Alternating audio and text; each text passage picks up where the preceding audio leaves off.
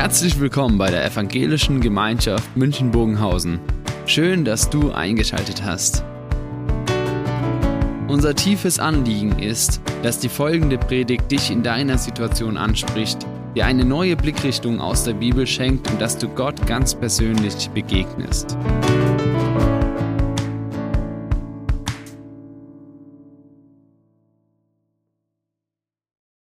Das Thema lautet heute Jesus, Faszination und Provokation.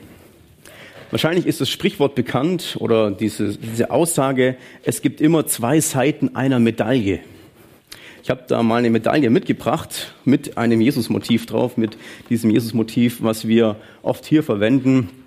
Die Medaille sieht auf der einen Seite immer herrlich schön aus und auf der anderen Seite gibt's ja dann eben die andere Seite, die vielleicht etwas ausgebleichter, ausgegilbter, ein bisschen verbraucht ist. Und das ist immer so, das Sprichwort ist ja genau das. Eine Sache wird angeschaut aus, mit zwei verschiedenen Blickwinkeln und es wird unterschiedlich bewertet, unterschiedlich wahrgenommen und auch eingestuft. Ja, wir haben zum einen die Faszination von Jesus, dass er wirklich ein, ein Mann ist, der vieles bewegt hat, der unglaublich groß war und äh, vieles getan hat. Und auf der anderen Seite aber auch einen, eine Faszination im, im Gegenteile, dass wir, wenn man die Medaille umdreht, sehen wir die Provokation.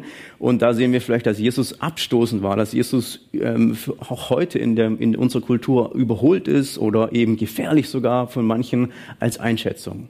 Und das sind diese zwei Seiten, die wir von Jesus heute mal mit anschauen wollen. Faszination und Provokation auf der anderen Seite. Einen Text, den wir heute anschauen, wo eben beides vorkommt. Ich starte mit dem, mit dem ersten Teil. Ich lese das heute in Abschnitten vor aus Markus 3. Jesus ging mit seinen Jüngern zurück zum See. Viele Menschen folgten ihm. Leute aus Galiläa, aus Judäa, aus Jerusalem, aus Idumea, aus dem Gebiet jenseits des Jordans und aus der Gegend von Tyros und Sidon. Sie hatten gehört, was Jesus tat. Deshalb kamen sie zu ihm.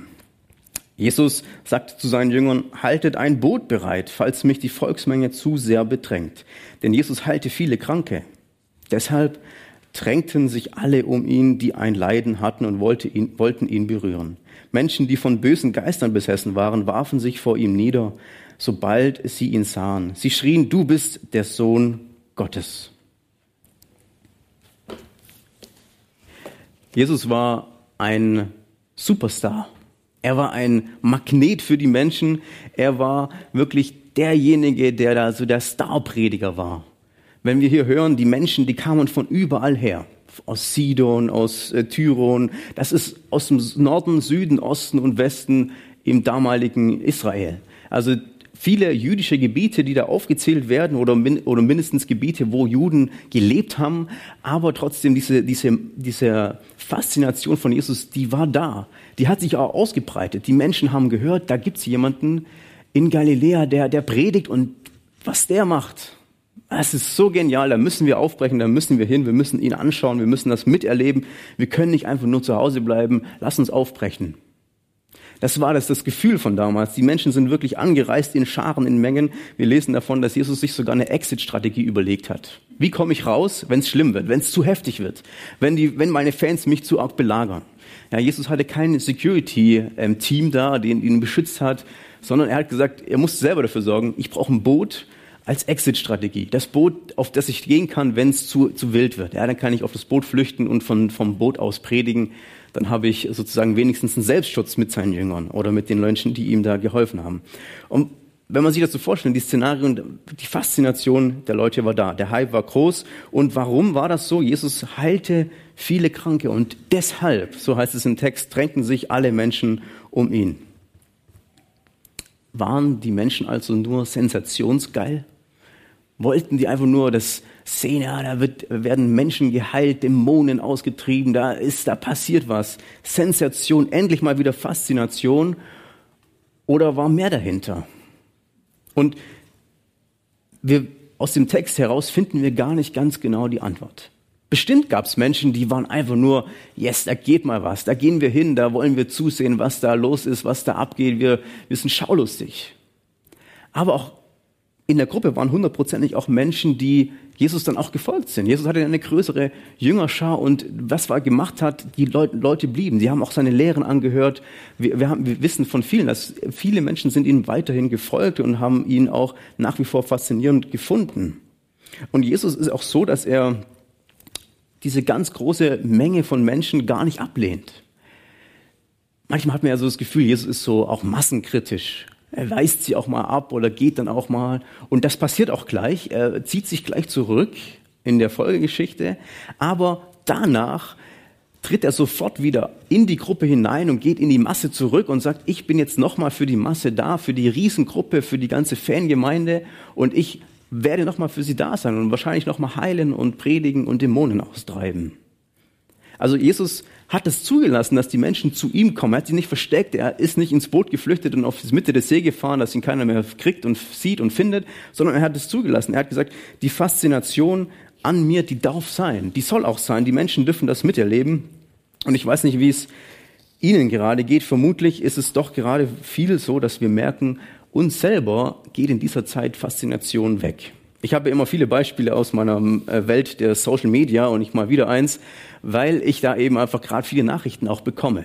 Die einen, die schreiben mir zum Beispiel, ich erlebe Gott gerade nicht. Wie kann ich Gott nochmal spüren? Oder auch andere haben geschrieben, ich habe das Gefühl, mein Glaube schläft ein. Ich merke so, was ich da an, an Rückmeldungen bekomme, die ich teilweise echt täglich Nachrichten bekomme von fremden Leuten, die mich nicht kennen spüre ich so ein bisschen die Sehnsucht nach christlicher oder nach Jesus Erlebnis, nach Faszination.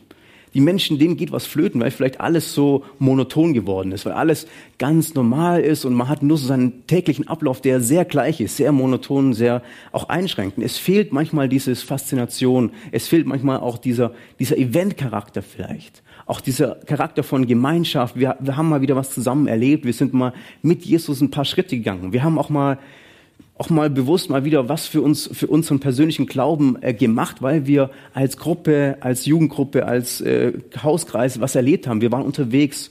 All das fehlt uns ja gerade. Und da merkt man aber auch, das spiegelt sich wieder in unserem persönlichen Glauben. Bei manchen ist das genau vielleicht so, dass sie eben genau das erleben, die, diese Erlebnisse, die lassen auch auf den Glauben abfärben.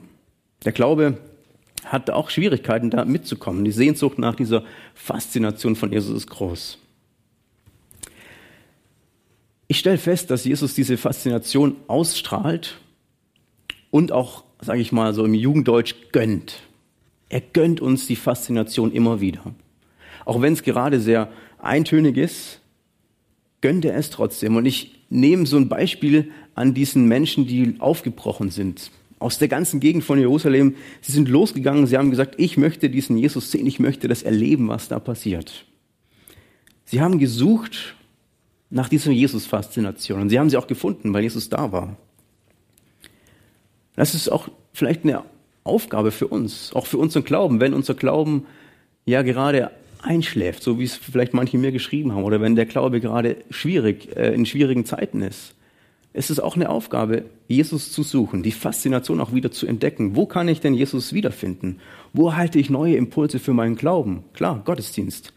Vielleicht aber auch eine Kleingruppe, Gemeinschaft mal wieder zu erleben, wenn es auch nur digital ist. Wo kann ich auch mal selber meinen Glauben neu entdecken? Wo kann ich noch mal meinen Glauben ähm, fördern? Die Faszination wieder gewinnen, Jesus mal wieder erleben, vielleicht auch mal wieder etwas tun, einen Auftrag wahrnehmen für Jesus, für Jesus äh, ins Gespräch gehen mit anderen Menschen. Und das ist so die Faszination, die Jesus ausgelöst hat in einer großen Menschenmasse, in einer großen Gruppe vor vielen Menschen. Jetzt schauen wir aber das hinein in Jesus, der fasziniert ganz im Kleinen, im engen, im kleinen Kreis. Und da lese ich weiter in unserem Abschnitt dann stieg Jesus auf einen Berg. Er zieht sich also zurück. Dort rief er die zu sich, die, bei, die er bei sich haben wollte. Sie kamen zu ihm und er bestimmte zwölf, die er Apostel nannte. Sie sollten ständig bei ihm sein. Er wollte sie aber auch aussenden, um die gute Nachricht zu verkünden. Außerdem gab er ihnen Vollmacht, Dämonen auszutreiben. Wenn wir schauen, was Jesus hier tut. Er zieht sich zurück von den großen Massen weg ins Kleine. zwölf Leute ausgewählt, die mit ihm kommen, die dann Jünger werden. Er beruft sie. Und wir schauen auf Jesus, der beruft und hat zwei Gründe, warum er beruft. Die zwei Gründe sind, sie sollen ständig bei ihm sein und er möchte sie aussenden. Das ist so das, was wir von Jesus wissen. Und wenn wir Jesus anschauen, sagen wir, okay, das macht Sinn. Natürlich, er hat eine große Mission dahinter. Wir wissen, was vielleicht was dann nachkommt. Jesus hat eine klare Absicht. Und wenn wir aber dann hineinschauen und lesen, warum sind denn die Jünger gekommen? Warum haben die Jünger diesen, dieser Berufung gefolgt? Warum sind sie mit Jesus auf den Berg gegangen? Dann äh, lesen wir dann nur, dort rief er die zu sich, die er bei sich, die er bei sich haben wollte, die Jünger. Sie kamen zu ihm. Das ist alles. Also wir wissen nicht, warum sind die Jünger hingegangen? Haben die gedacht, ja, der Massenzulauf, die Faszination Jesus, endlich bekommen wir so eine exklusive ähm, Stunde mit Jesus, ja, nicht mehr in der Masse, sondern nur noch, nur noch wir, wir bekommen die Audienz bei dem, bei dem großen Starprediger, die Berühmtheit, oder vielleicht könnten sie ein bisschen was von, von dem Kuchen abhaben, der Beliebtheit, der Berühmtheit, ein bisschen im Rampenlicht stehen mit Jesus. Ich glaube nicht, dass die Jünger deswegen gekommen sind. Ich glaube nicht, dass die Jünger deswegen gekommen sind, weil sie auch dann die, den Auftrag bekommen haben, auch zu heilen, Dämonen auszutreiben. Das ist, zum einen klingt es erstmal faszinierend. Ja, cool, das kann man machen. Und wenn ich das kann, dann, ich bin auch ein großer. Gleichzeitig haben aber die Jünger durchaus gewusst, dass Jesus gar nicht unumstritten war. Schon davor hat Jesus Streitgespräche geführt mit anderen, mit Schriftgelehrten, mit Pharisäern. Und man hat schon gemerkt, dass in der religiösen Gruppe Jesus gar nicht nur gut angekommen ist. Und gleichzeitig ist auch eine Berufung, die Jesus gibt, auch eine ganz schöne Bürde das zu tun, das umzusetzen, sich hineinzubegeben in, in Menschen, die dämonisch besessen waren, so wie es damals dann geheißen hat, oder die mit Kranken, äh, die man heilen musste. Und die Jünger sind auch kläglich daran gescheitert teilweise. Also die Faszination kann nicht der einzige Grund sein. Ich glaube, dass, dass Jesus eine, eine andere Art hat zu berufen oder einen anderen Grund hat, diese Jünger rauszurufen. Das war einfach und allein, dass Jesus gesagt hat, folgt mir nach. Ich als Person, ich bin der Grund, warum ihr mir folgen sollt. Das ist, was Jesus genannt hat. Es, ist, dass Jesus nicht sagt, ich habe euch einen super Plan aufgemacht, ich habe hier eine Liste, die ist relativ lang. Wenn ihr mir folgt, dann könnt ihr das und das erwarten. Ihr werdet Ruhm, ihr werdet ein tolles Leben, ihr werdet richtig schön ähm, ja, beliebt werden und so weiter. Und die ganze Liste hat Jesus nicht gemacht. Er hat einfach nur gesagt, folgt mir nach. Das ist meine Absicht. Ich bin der Grund, warum ihr mir folgen sollt. Ich bin der einzige Grund, warum ihr mir folgen sollt. Jesus wollte einfach nur, dass sie bei ihm sind und sie aussenden. Das ist das andere. Aber Jesus bietet an, ich bin da. Jesus bietet an, ich schenke euch meinen Einfluss für euer Leben. Ich präge euch. Ihr werdet von mir umgestaltet. Ihr werdet die Welt anders sehen. Ihr werdet die Welt in der Welt anders handeln, weil ich euch verändere. Und ihr habt hier mit dem Jesus zu tun, der Gottes Sohn ist. Jesus will also prägen. Er will den Einfluss haben auf die Menschen, ungehindert, intensiv. Ich glaube, wir zurzeit erleben auch ganz schön diese Debatte um den Einfluss. Wer prägt uns? Was prägt uns? Wir, wir sehen von vielen Informationen, von Meinungen, von Einflüssen, auch von schwierigen Dingen, wo Menschen beeinflusst werden, auch negativ wo Menschen abdriften, wo Menschen ähm, ja einfach irgendwo auch in Richtung Verschwörungstheorien abgleiten und wir merken, dass eine Prägung da ist, dass wir selbst auch geprägt werden. Und wenn wir das mal nicht nur auf dieses große Thema irgendwie Verschwörungstheorien begrenzen, kann es auch im ganz einfachen sein.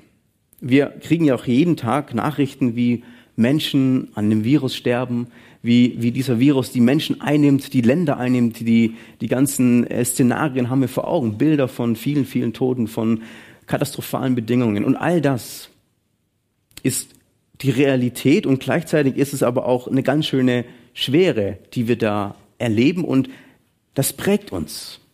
Wir merken ja, dass das uns vielleicht nicht kalt lässt, oder mich zumindest lässt es nicht kalt. Ich, ich sehe das und man, man, man wird betroffen, man ist betroffen und jeden Tag das Neue. Und ich will jetzt gar nicht schwarz malen, es ist nur eine Feststellung, dass manchmal genau das, diese Prägung, die ich bekomme von solchen Dingen, dass die auch einen Einfluss auf mich haben. Dass ich selbst auch dann ein Stück weit hoffnungsloser werde oder die Dinge auch nochmal schwarz, schwärzer sehen könnte. Ich habe ein Interview gehört mit Rick Warren, ein Pastor aus den USA, Autor, und er hat schon am Anfang der Corona-Krise hat er sich eine Sache angewöhnt. Und er hat beschrieben in dem äh, Interview, dass er sagt, ja, ich habe gemerkt, das wird herausfordernd die Prägung oder die Informationsflut, die wir jeden Tag haben von diesen vielen, vielen auch schwierigen Nachrichten, schwere Nachrichten, die hat Einfluss auf uns, auf unsere Gesellschaft. Deswegen habe ich mir angewöhnt, dass ich jeden Morgen, wenn ich aufstehe, den ersten, das erste, was ich mache, ist nicht in die Nachrichten zu schauen, sondern ich schaue mir in die Bibel rein. Ich lese die Abschnitte in der Bibel, die mir gerade eben dran sind. Aber er hat gesagt, dann lasse ich die Bibel offen liegen auf meinem Nachttisch und wenn ich abends ins Bett gehe, nachdem der ganze Wust auf mich eingeprasselt ist, lese ich wieder in der Bibel einfach weiter. Und ich lasse die Bibel immer offen, weil das ist einfacher, dann äh, nimmt man sie nochmal zur Hand und schaut einfach, wie es weitergeht. Und er hat gesagt, genau das möchte ich machen, damit ich meinen Tag eingeordnet habe, dass ich einen Rahmen habe für meinen Tag und dass ich sicher weiß, der Einfluss von Jesus ist da. Jesus beeinflusst mich in, in, in meinem ganzen Tag, von, von morgens bis abends. Bevor ich in die Nacht gehe, bevor ich in den Tag gehe. Und ich fand das zum Nachmachen gut. Ich glaube, das ist eine, eine gute Sache, um da nochmal eine andere Prägung zu haben. Diese, diese Prägung, die die Jünger äh, bekommen haben, dass Jesus da ist und täglich prägt, intensiv, eng. Das kann man sich abschauen, wie Jesus das getan hat und das kann man mitnehmen. Ich habe eine Münze ja mitgebracht.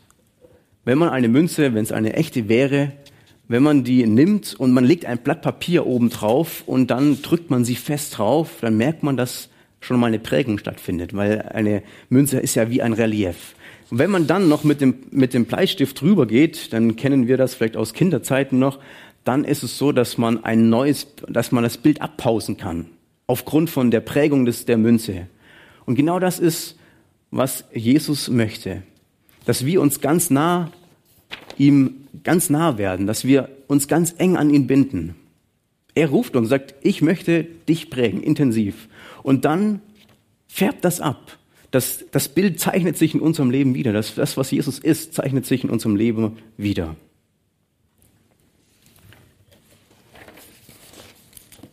Das ist die Einladung, was Jesus macht. Und gleichzeitig merken wir, dass Jesus die Faszination ist, aber gleichzeitig auch die Provokation.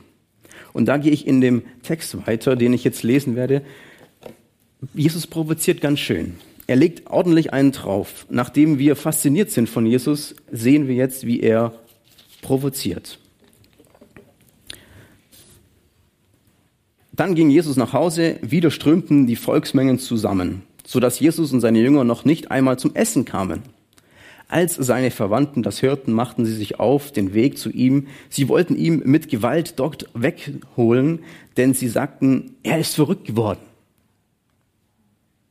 Aus Jerusalem waren Schriftgelehrte gekommen.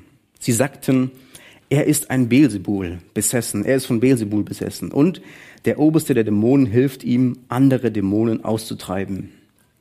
Jesus rief zu sich und redete zu ihnen in Jesus rief sie zu sich und redete zu ihnen in Form von Gleichnissen. Wie kann der Satan den Satan austreiben? Wenn die Machthaber eines Staat, Staates miteinander im Streit liegen, kann dieser Staat nicht bestehen. Und wenn eine Familie miteinander im Streit liegt, kann diese Familie nicht bestehen. Wenn ich also, wenn sich also der Satan gegen sich selbst erhebt und mit sich im Streit liegt, kann er nicht bestehen. Es ist außer mit ihm. Ebenso kann kein Ehebrecher einem starken Mann seinen Besitz rauben, ohne ihn vorher zu fesseln. Dann kann er ihm das ganze Haus ausrauben. Ich habe noch den letzten Satz von diesem Abschnitt. Dann sagte Jesus, weil sie behauptet hatten, er ist von einem bösen Geist besessen, sagte das Jesus. Und hier sehen wir auf einmal die Mehrdeutigkeit von Jesus. Die Faszination ist da, am Anfang und jetzt auf einmal wendet sich die Medaille, das Blatt. Es wendet sich, dass das Szenario, was gesehen wurde, wird ganz anders gedeutet. Wir haben also auf der einen Seite die Menschenmassen, die fasziniert sind und jetzt auf der anderen Seite Menschen, die genau die gleiche Person sehen, genau die gleichen Handlungen von Jesus und wir sehen, dass sie komplett anders gedeutet werden. Es wird gesagt, er ist von einem bösen Geist besessen. Er ist von Dämonen geritten. Der Oberdämon hat Einfluss auf ihn. Ja? Die, konkret sagen sie, er ist von Beelzebul. Er wird von einem Oberdämon besessen. Das sind die Aussagen und das ist die andere Seite, wie Jesus gedeutet wird, wie Jesus eingeschätzt wird in dem, was er tut. Und da ist eben die Frage, wer ist dieser Jesus? Faszinierend, provozierend. Der Satan, das ist das Bild, was die Menschen sagen, und das ist die Schriftgelehrten, die gehen heran. Die sagen, er ist wirklich von den Dämonen besessen. Beelzebul ist genau dieser Begriff von eben satanisch oder eben dieses vom Bösen. Es kann auf jeden Fall nicht von Gott kommen. Wir haben ja oft oder manche haben von vom Bibellesen her, dann hat man das Gefühl, die Schriftgelehrten, die haben ganz stark immer dagegen gekämpft, dass Jesus ein Volksverhetzer war. Und das stimmt auch, dass am Ende das ganz darum ging, Jesus, der verführt das Volk. Aber die Grundlage dafür ist, dass Jesus im Kern dämonisch ist für die Schriftgelehrten. Im Kern in der Sachlage, sie gehen ja von Jerusalem, ziehen sie aus, extra um diesen Jesus zu prüfen, zu gucken, was macht er. Und dann zieht er aus und ziehen sie aus und sie stellen fest, inhaltlich, das, was hier passiert, das hat nichts mit Gott zu tun. Das kann nur dämonisch sein. Das kann nur von bösen Mächten kommen. Das kann überhaupt nicht von Gott kommen. Das ist unsere Sachlage, das ist unsere Deutung. Das, deswegen haben wir hier ein hartes Urteil gegenüber ihm, weil er uns hier Irrlehren verbreitet. Und wenn ich das zusammenfasse, was dann Jesus antwortet, ja, Jesus argumentiert sogar richtig auf der Sachebene mit ihnen. Er legt sich äh, sozusagen an mit diesen Schriftlehrern und sagt, ich möchte mal eure Argumente jetzt aufnehmen und reagiere darauf. Und Jesus sagt, wie kann ein Satan den Satan austreiben? Weil das ist genau der Vorwurf, dass, dass er ja von der Oberdämon ist von ihm besessen, dann kann er deswegen kann Dämonen austreiben. Und dann bringt Jesus dieses Bild auch von dem Staat, dass, dass man innerhalb von einem Staat kann man doch nicht äh, gegenseitig sich bekämpfen oder sich gegenseitig ja, ähm, ähm, austreiben und dann existiert doch der Staat gar nicht mehr. Genauso ist es bei Dämonen, das kann doch gar nicht aufgehen am Ende. Und gleichzeitig dieses Bild von dem Einbrecher, der, der, den muss man fesseln und wenn er gefesselt ist, dann kann man den Raum einnehmen, das Haus einnehmen. Das ist das Bild von eben Jesus, nimmt den Dämon in einem Menschen ein und fesselt ihn, hält ihn fest, sodass er dann den Menschen einnehmen kann. Also Jesus befreit den Menschen von den bösen Mächten, die in Menschen sind. Und das ist das Bild. Jesus argumentiert da und die Schriftgelehrten, die reagieren eigentlich nicht. Wir wissen gar nicht genau, wie sie das aufgenommen haben. Wir wissen nur später hat Jesus natürlich die Verurteilung erhalten von den Schriftgelehrten. Sie haben sich natürlich da nicht abbringen lassen. Die Argumente von Jesus haben nicht geholfen in der Situation. Jesus bleibt provokant und es ist unlösbar. Jesus selbst hat also diese zwei Seiten der Medaille. Einmal die Faszination und einmal die Provokation. Und Jesus löst genau diese Provokation aus, die andere Seite der Medaille. Für die Schriftgelehrten war es klar. Der Christus, der bringt Gefahr, weil, die, weil er von Dämonen besessen ist. Ich weiß nicht, wie es bei den Christen ist. Bei uns Christen, da ist es, wir sind vielleicht die Gefahr für die Gesellschaft, für, für die Menschen manchmal, dass wir an Irrglauben haben, dass wir irgendwie irrational sind. Es gibt viele Gründe, warum dann Menschen eben sagen, das mit dem Christen, die glauben, das hat kein, macht keinen Sinn. Und ich glaube, das ist aber was Jesus selbst schon erlebt hat und das, das Ergebnis ist gleich von Jesus und von Menschen, die heutzutage über die Christen urteilen. Es sind Spinner, wenn man es mal ganz provoziert und ganz durch bis zum Ende äh, hat. Es sind Spinner, das ist die Aussage von, von, von ihnen. Die, die drehen durch. Und das ist die Provokation. Jesus stellt uns genau da hinein. In unsere Gesellschaft, in unser Umfeld, da wo wir gerade sind. Manche erleben das mehr, manche weniger. Die, die Konflikte sind da und Jesus lebt das. Wir sehen das hier, dass Jesus das genau hat und er stellt uns hinein. Und das ist erstmal die, der Konflikt, den wir haben, vielleicht nach außen, in, in unserem Umfeld nach außen. Jetzt gehe ich auch noch einen Schritt weiter und tiefer. Jesus, der treibt den Konflikt noch tiefer. Er geht ins Innere, in unsere innerste Lebensgefühle und in das hinein, wo wir äh, das, was wir Familie nennen, da wo wir angreifbar sind, verletzlich sind. Da heißt es, inzwischen waren die Mutter und die Brüder von Jesus gekommen. Sie blieben draußen stehen und schickten jemand, der ihn rufen sollte. Aber die Volksmenge saß um Jesus. Sie sagten zu ihm, siehe, Doch deine Mutter, deine Brüder und deine Schwestern stehen draußen, sie suchen nach dir. Aber Jesus antwortete, wer ist meine Mutter und wer ist mein Bruder? Er blickte die Leute an, die rings um ihn saßen und sagte, das sind meine Mütter und meine Brüder. Wer tut, was Gott will, der ist mein Bruder, meine Schwester und meine Mutter. Im vorigen Text, da ist die Familie auch schon mal aufgetreten und da sagt sie, die Familie sagt, sie sind ausgezogen, um Jesus zurückzuholen. Sie haben Jesus wahrgenommen und gesagt, wir müssen Jesus zurückholen, weil er ist verrückt. Das heißt da eben, er ist verrückt, das heißt, er, ist, er spinnt. Die Familie hat also auch von diesem Massenauflauf gehört. Die hat gehört, Jesus ist zwar unser Sohn, das ist der älteste Sohn, der ist jetzt unterwegs und äh, predigt zwar, okay, gut, wir nehmen das hin. Normalerweise hat Jesus eigentlich die Verantwortung, in der Familie zu sein und auch diese Familiengemeinschaft zu leben. Jetzt ist er weg, okay. Aber jetzt kommt noch zu Ohren der Familie, da gibt's noch diesen Jesus, ihren Sohn, den sie eigentlich lieben, schützen und der eigentlich auch für sie ein Teil sein soll ihres Lebens. Und der ist noch derjenige, der jetzt noch Irrlehren verbreitet, laut den Schriftgelehrten, laut den religiösen Führenden, der äh, heilt, Dämonen austreibt und völlig wild geworden ist. Die Familie ist also ausgezogen, um den verlorenen Sohn zurückholen, um ihn zurückzuholen. Die Familie ist ausgezogen, um vielleicht die Familienehre zu retten, aber auch um die Ehre von Jesus zu retten. Sie konnten das nicht nachvollziehen. Zu 100 Prozent konnten sie nicht nachvollziehen. Was tut da Jesus? Sie wollen ihn wegholen, wegreißen heißt es im Text. Sie wollen ihn wirklich zurück, mit Gewalt wollen ihn zurückholen. Das macht man nicht, weil man gerade irgendwie denkt, ich muss es machen, sondern es ist wirklich eine tiefe Überzeugung, ein Missverständnis zwischen den, der Familie und dem Jesus. Beide Parteien. Jesus die Faszination, er provoziert unglaublich seine eigene Familie. Kurzer Hinweis, Jesus, der spaltet nicht seine Familie, er, er, löst sich nicht von seiner Familie. Später sehen wir, dass er sich wieder ganz eng mit der Familie auch ver verknüpft ist und auch unter dem Kreuz dann für seine Mutter die Fürsorge trägt, dass es weitergeht, dass sie weiterhin versorgt ist.